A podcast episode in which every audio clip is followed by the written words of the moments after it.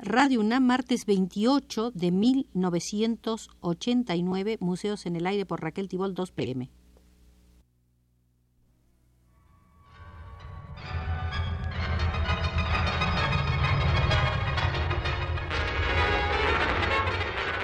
Radio UNAM presenta Museos en el Aire. Un programa a cargo de Raquel Tibol quien queda con ustedes.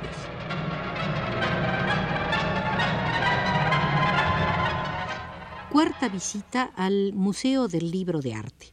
La serie de visitas que venimos realizando a este museo tienen el sentido de celebrar hace 15 años la aparición del libro América Latina en sus artes, encargado por la UNESCO a siglo XXI en México y que coordinó libro colectivo el crítico de arte argentino Damián Bayón. Hoy eh, veremos, nos detendremos en un importante ensayo del crítico argentino Saúl Yurkiewicz, que se ocupó del arte de una sociedad en transformación.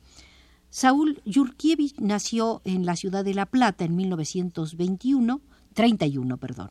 Hizo el doctorado en letras en la Universidad Nacional de La Plata, profesor y director del Departamento de Letras de la Facultad de Humanidades en la Universidad Nacional del Nordeste entre 58 y 60, profesor de la Facultad de Humanidades en 64, profesor de Estilística de la Universidad Nacional del Sur entre 64 y 65, profesor de Historia del Arte y de Teoría del Arte en la Escuela Superior de Bellas Artes de La Plata en 65 y 66, profesor asociado de la Facultad de Letras en la Universidad de Rouen entre 66 y 69 y profesor asociado de la Universidad de París 8 hasta el presente.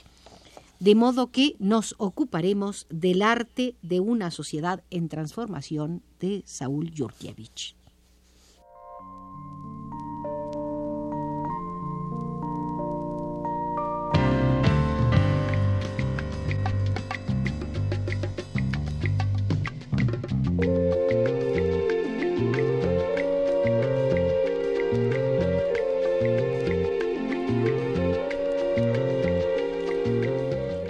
Es una constante antropológica. Aparece en toda sociedad desde los albores de la humanidad. Su evolución ha tendido a acentuar la especificidad a la creación de objetos plásticos cada vez más autónomas. En primera instancia, el arte, tal como se lo concibe en nuestro contexto cultural, nos remite al arte mismo, transmite una información irreductible a otros lenguajes, es autorreferente, autorreflexivo. Pintura y escultura son formalizaciones perceptivas cuya función inicial es la de comunicarnos información estética.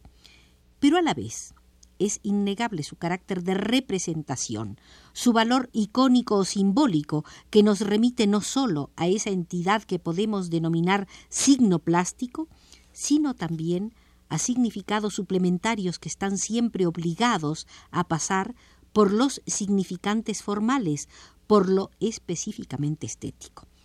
Estos significados ponen al objeto plástico en relación, implícita o explícita, con el mundo circundante, lo ponen en conexión o intercambio con las otras actividades sociales, con los modos operativos y comunicativos de la comunidad permiten descubrir la complementariedad entre arte, técnica, ciencia y filosofía, consideradas todas como caminos de conocimiento, como exploradores, denominadores y dominadores del mundo, como modos de especulación, de experimentación, de acción pertenecientes a un mismo sistema de relaciones, las propias de una sociedad y de una época.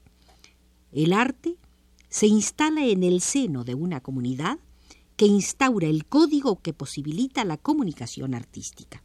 El código proviene de un consenso social que tolera solo un cierto margen de innovación. Si se lo transgrede, la comunicación se corta temporaria o definitivamente. Para avanzar, el arte debe dosificar las sorpresas, la imprevisibilidad en su mensaje. El código es un ente colectivo que proviene de un acervo común de conocimientos, del grado de conciencia posible de una sociedad que tiene un determinado horizonte semántico.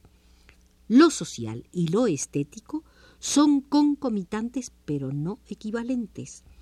Cuando se aborda la relación entre arte y sociedad latinoamericanos, se deben establecer vínculos que no enajenen la especificidad de uno y otro ámbito. Como vamos a ver, la confrontación no implica necesariamente una subordinación. Si analizamos el arte de América Latina desde una perspectiva sociológica, se nos plantean varias dificultades. Despacio por las venas.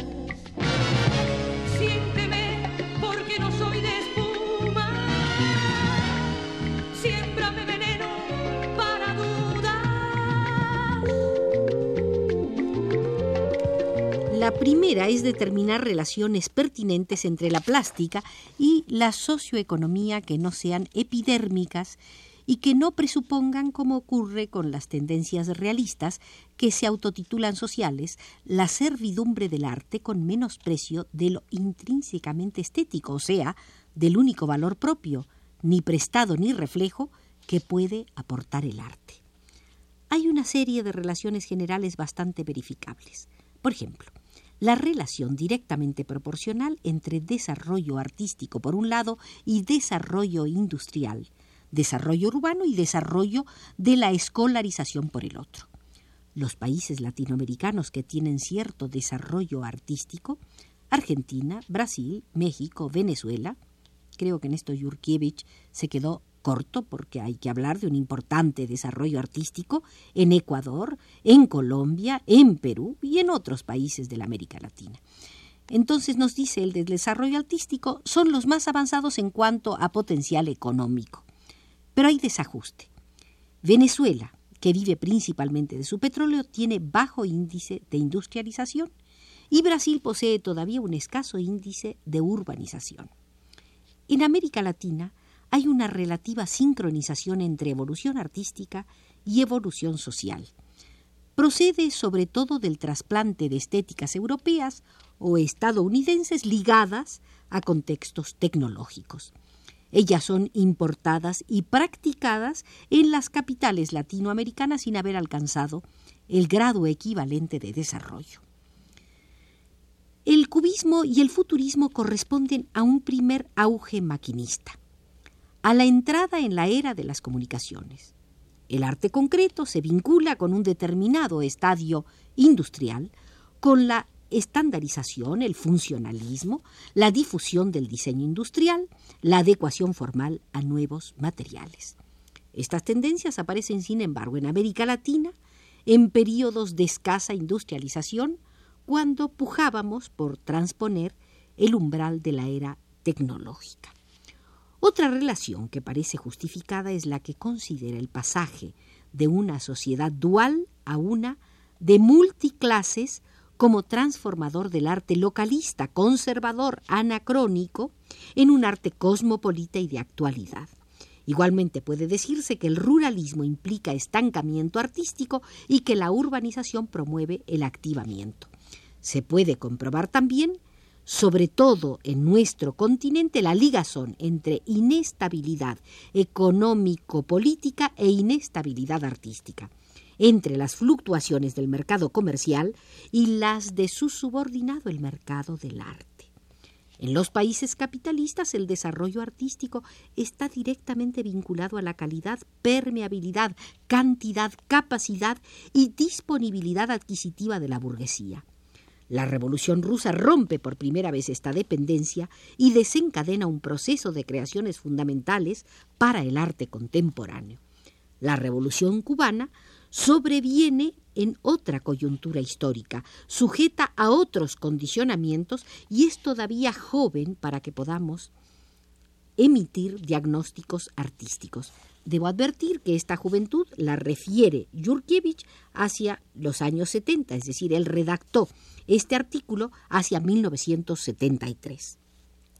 La más singular y más difundida escuela latinoamericana, el muralismo mexicano, nace, dice Yurkiewicz, de un proceso revolucionario.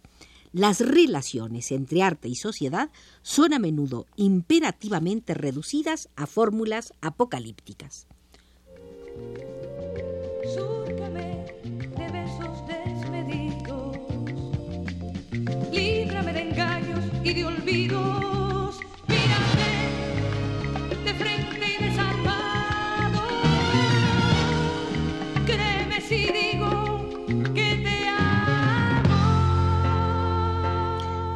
Difíciles de formalizar las reducciones a fórmulas apocalípticas. Su carácter, sobre todo cualitativo, las hace refractarias a la enunciación numérica.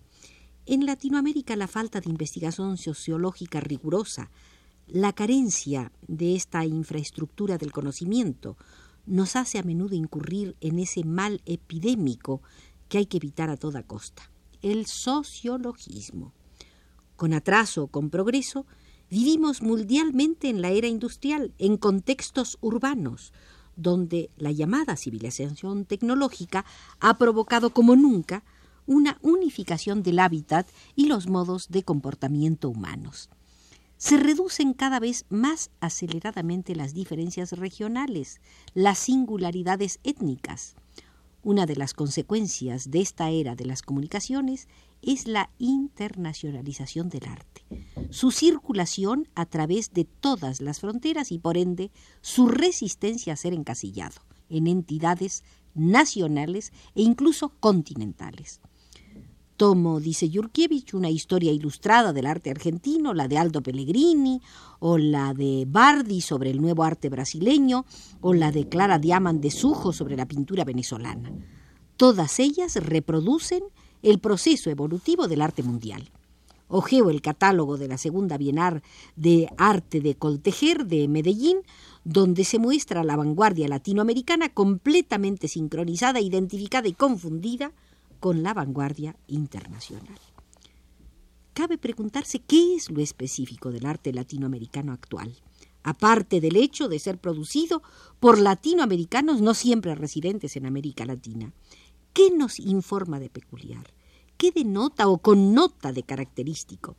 Si consideramos como especificidad la voluntad de representación directa, expresa, de la realidad latinoamericana, sería más latinoamericano el arte que opta por una figuración de acentuado localismo, el que pinta la geografía natal o esculpe los tipos criollos, o sea, el de los muralistas mexicanos, los indigenistas y los realistas sociales. Aparte de esta figuración tipificada, de esta denotación de lo aborígeno, lo autóctono, están también los plásticos que aluden, que connotan, a veces con medios no figurativos, su procedencia y su pertenencia americanas, como Rufino Tamayo, Wilfredo Lam, Nemesio Antunes, María Luisa Pacheco, Fernando de Chislo o Armando Morales lo particularmente latinoamericano, sería una relación explícita o implícita con un determinado referente geográfico y cultural, el continente latinoamericano. Pero está la otra tanda, muy importante, de artistas que utilizan lenguajes plásticos no circunscritos a ninguna delimitación étnica o geográfica, a ningún particularismo regional, es decir, aquellos que se expresan por medios plásticos puros, sin connotaciones ni literarias, ni sociales, ni políticas, como Julio Leparc, Jesús Soto, Luis Tomaselo, Alejandro Otero, Carlos Cruz Diez, Sergio Camargo y tantos, tantos otros. Puede ser suceso una catedral, una canción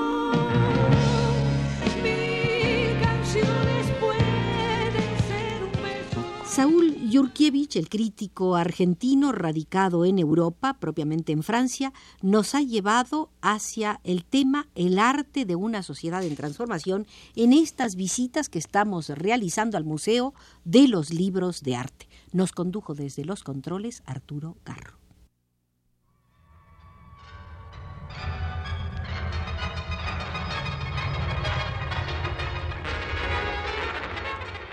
Radio UNAM presentó Museos en el Aire.